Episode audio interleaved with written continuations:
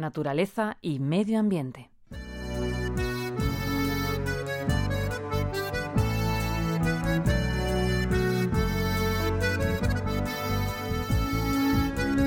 Ocho años han sido necesarios para determinar que el proyecto de construcción de la refinería Balboa es inviable, ya que iniciado el proceso de evaluación ambiental en el año 2005, ha sido hace apenas unos días cuando el Ministerio de Agricultura, Alimentación y Medio Ambiente ha formulado la declaración de impacto ambiental desfavorable. El plan ahora desestimado tenía previsto, además de la construcción de una refinería de petróleo en la localidad pacense de Los Santos de Maimona, otras instalaciones auxiliares como un oleoducto de alrededor de 200 kilómetros que debería discurrir entre las provincias de Huelva, Sevilla y Badajoz.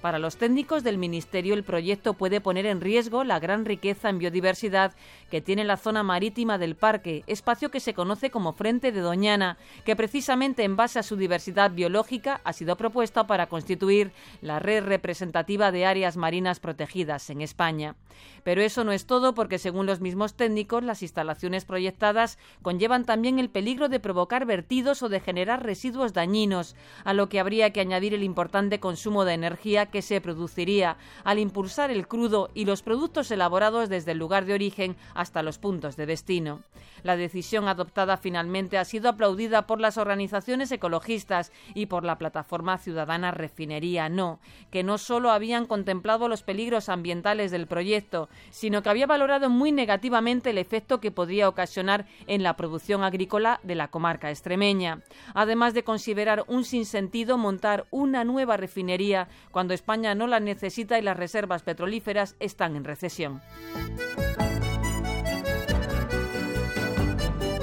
Tampoco el Estado portugués, al tratarse de un proyecto con posibles efectos transfronterizos, estaba de acuerdo con su ejecución y en el mismo sentido se había manifestado la UNESCO. Razones estas que están detrás de la decisión tomada por el Ministerio, como también el posible efecto que las obras podrían ocasionar al paisaje y patrimonio cultural nacional, al querer ubicar la planta en una parcela que atraviesa la Vía de la Plata, un recorrido que forma parte del Camino de Santiago.